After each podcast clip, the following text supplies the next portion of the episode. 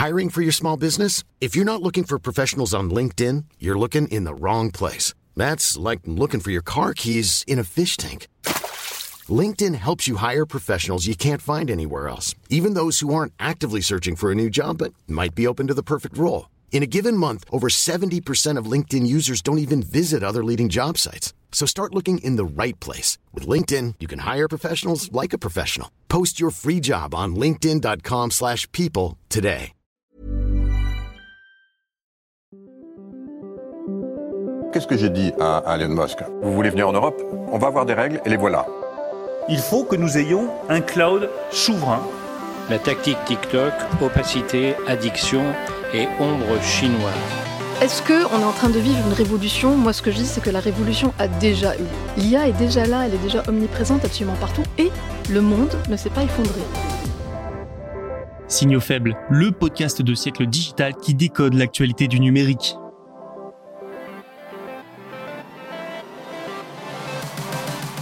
Salut à toutes et à tous, bienvenue dans cet épisode du mercredi 3 janvier 2024. Je ne vous fais pas attendre plus longtemps, voici le programme du jour. En France, tout d'abord avec Atos qui négocie la vente de certaines de ses activités de cybersécurité à Airbus. Nous verrons également que BYD, le grand rival chinois de Tesla, est passé devant le constructeur américain et devient le numéro 1 mondial de l'électrique. En Chine, il y a eu un nouvel appel à mettre fin à la répression des grandes entreprises technologiques et enfin, Nvidia n'abandonne pas la Chine et lance une puce pour jeux vidéo bridée. Voilà un peu de tout aujourd'hui dans Signaux Faibles. On commence tout de suite avec la première actualité. Bonne écoute. Le groupe Atos entame une nouvelle procédure pour se sortir du pétrin. En difficulté depuis de longs mois, Atos a annoncé ce mercredi envisager la vente de sa branche Big Data and Security, dit BDS, qui regroupe ses activités en lien avec la cybersécurité.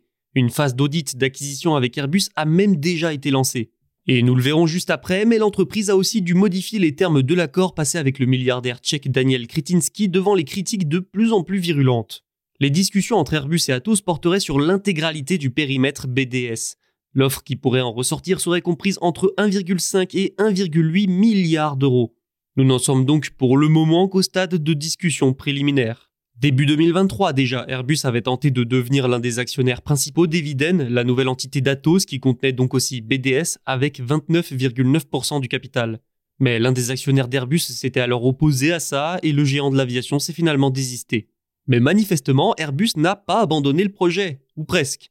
Cependant, dans la course pour acquérir BDS, les concurrents commencent déjà à se multiplier. Atos a affirmé avoir reçu deux courriers indiquant des marques d'intérêt non liantes sur son activité BDS, Selon le Financial Times, il s'agirait notamment de Thales, Thales qui s'était d'ailleurs également intéressé à Eviden fut un temps avant de se rétracter. Je vous ai aussi parlé de l'accord avec Daniel Kretinsky juste avant. Atos en avait en effet passé un avec EPEI, son fonds d'investissement. À l'origine, c'est Tech Foundation, la branche des activités d'infogérance d'Atos, qui devait être cédée au fonds pour la modique somme de 2 milliards d'euros. Cet accord permettait dans le même temps à Daniel Kretinsky d'obtenir 7,5% du capital d'Eviden. Mais cette opération, elle a été très, très critiquée par les actionnaires minoritaires d'Atos, mais aussi par des responsables politiques. Certains avaient même demandé la nationalisation temporaire du groupe, pour vous dire. La situation était tellement tendue, explosive, que Bertrand Meunier, alors président du conseil d'administration du groupe, a préféré démissionner. C'est Jean-Pierre Mustier qui l'a remplacé et ce dernier serait parvenu à modifier l'accord avec le milliardaire. Atos a donc indiqué que la taille initialement prévue de l'augmentation de capital d'Eviden serait réduite, je cite encore le groupe. La société examine les conditions juridiques et financières dans lesquelles EPEI pourrait être libéré en tout ou en partie de son engagement d'y participer. En d'autres termes, l'opération avec EPEI pourrait bien ne pas être finalisée. Et Atos pourrait alors choisir de céder de nouveaux actifs pour financer son augmentation de capital et tenir ses échéances de prêt. La cession de BDS à Airbus ou à toute autre entreprise irait dans ce sens puisque ça permettrait de rassurer les banques et de les convaincre d'adapter l'échéancier de remboursement de sa dette. Tesla n'est plus le premier fabricant mondial de véhicules électriques. Pour la première fois, le constructeur américain s'est fait dépasser par le chinois BYD. Tesla a enregistré moins de livraisons que son rival au dernier trimestre, avec 484 000 voitures livrées. Alors c'est plus que ce que prévoyaient les analystes, qui tablaient plutôt sur 473 000. Mais c'est moins que BYD et son record de 526 000 véhicules au quatrième trimestre. Presque inconnu il y a moins de 10 ans, le fait que BYD passe devant Tesla illustre parfaitement sa montée en puissance extrêmement rapide. Plus globalement, ça illustre bien la montée en puissance de marques chinoises grâce à l'électrique. Ensuite, l'écart avec Tesla pourrait encore s'agrandir. La majorité de sa croissance provient de son marché local, la Chine. Mais la société va continuer d'accentuer ses efforts pour se développer sur d'autres marchés, comme l'Europe.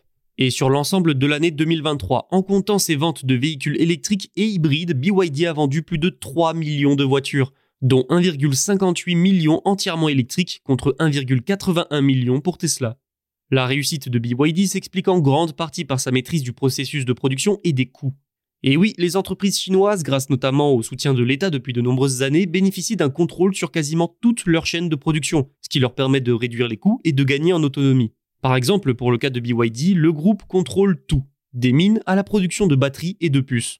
Une chose est sûre, en 2024, il sera encore plus dur pour Tesla de rester le numéro 1. En Chine, un journal du Parti communiste a demandé aux régulateurs de mettre fin à leurs mesures contre l'économie de plateforme contre les géants locaux du numérique. Le tout à travers un article d'opinion en première page du Study Times publié ce mercredi. Et ça peut surprendre parce qu'on ne peut pas vraiment dire que ce soit dans les habitudes en Chine d'appeler des autorités à changer de politique. Mais d'un autre côté, vu la situation, c'est compréhensible.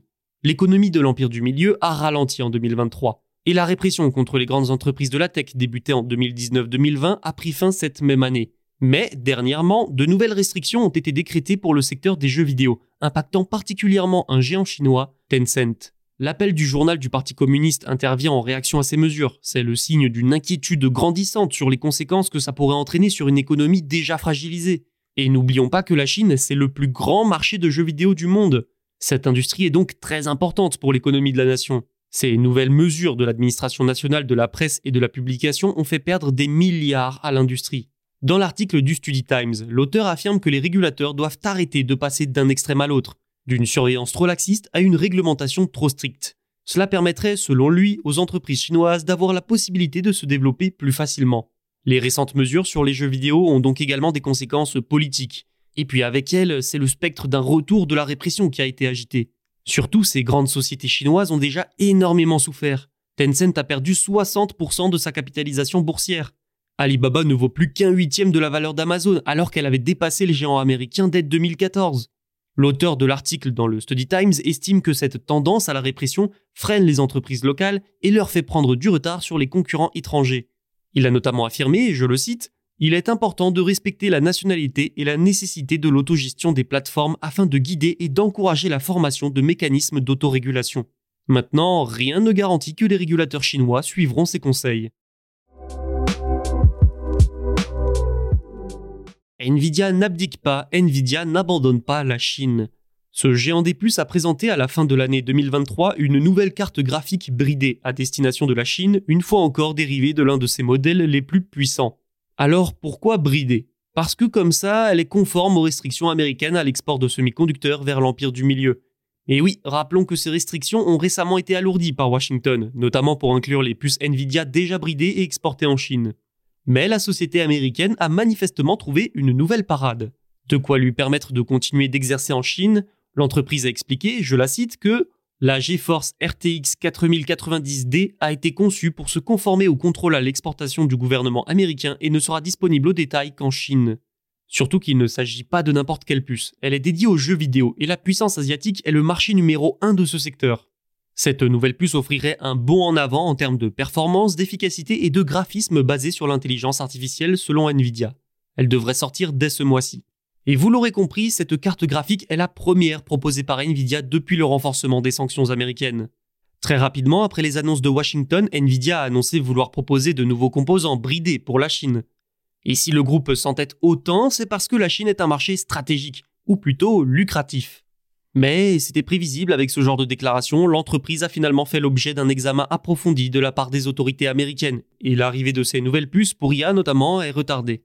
Nvidia est même contrainte en quelque sorte de travailler depuis avec l'administration Biden.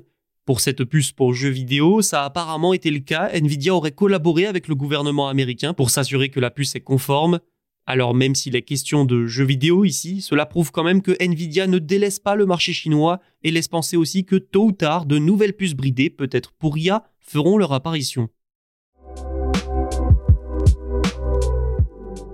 C'est déjà la fin de cet épisode, merci pour votre écoute et votre fidélité. N'oubliez pas de vous abonner pour ne rien manquer. Tous les podcasts de Siècle Digital sont disponibles sur siècledigital.fr et les plateformes de streaming. À demain. Planning for your next trip? Elevate your travel style with Quince. Quince has all the jet setting essentials you'll want for your next getaway, like European linen, premium luggage options, buttery soft Italian leather bags, and so much more. And is all priced at 50 to 80% less than similar brands. Plus, Quince only works with factories that use safe and ethical manufacturing practices. Pack your bags with high-quality essentials you'll be wearing for vacations to come with Quince. Go to quince.com slash pack for free shipping and 365-day returns.